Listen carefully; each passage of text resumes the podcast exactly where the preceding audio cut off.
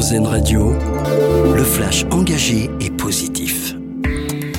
Bonjour, bonjour à tous. Emmanuel Macron dans le Pas-de-Calais. Le président de la République est arrivé tout à l'heure à Saint-Omer, l'une des villes du département frappée de plein fouet par les intempéries et les inondations ces derniers jours. Le chef de l'État pourrait annoncer la reconnaissance rapide de l'état de catastrophe naturelle pour plus de 150 communes touchées, ainsi qu'un coup de pouce pour les entreprises et les agriculteurs impactés.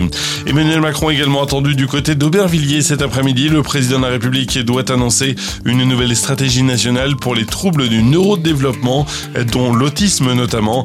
680 millions d'euros devraient être consacrés à cette nouvelle stratégie.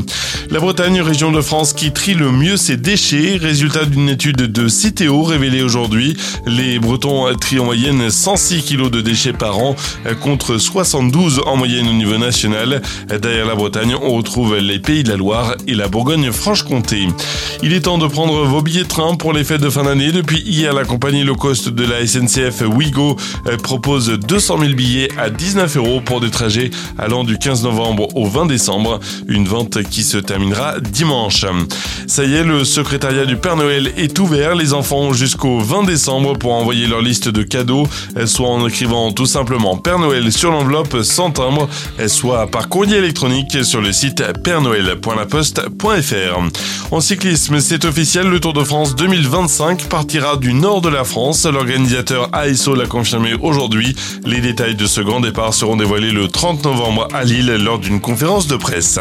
Et puis un frigo en libre service où chacun peut se servir selon ses besoins. C'est notre dossier solution à lire sur West France. L'initiative vient de l'association Brocante Verte à Nantes. Elle vient d'installer un frigo pour des personnes en situation de précarité. Elles peuvent donc venir y chercher ce qu'il leur faut pour se nourrir comme elles le souhaitent et le frigo est rempli en attendant euh, par des personnes solidaires qui déposent des aliments régulièrement. Voilà pour l'actu, très belle journée à l'écoute d'Azan Radio. Vous venez d'écouter le flash engagé et positif d'Airzen Radio, l'autre point de vue de l'actualité.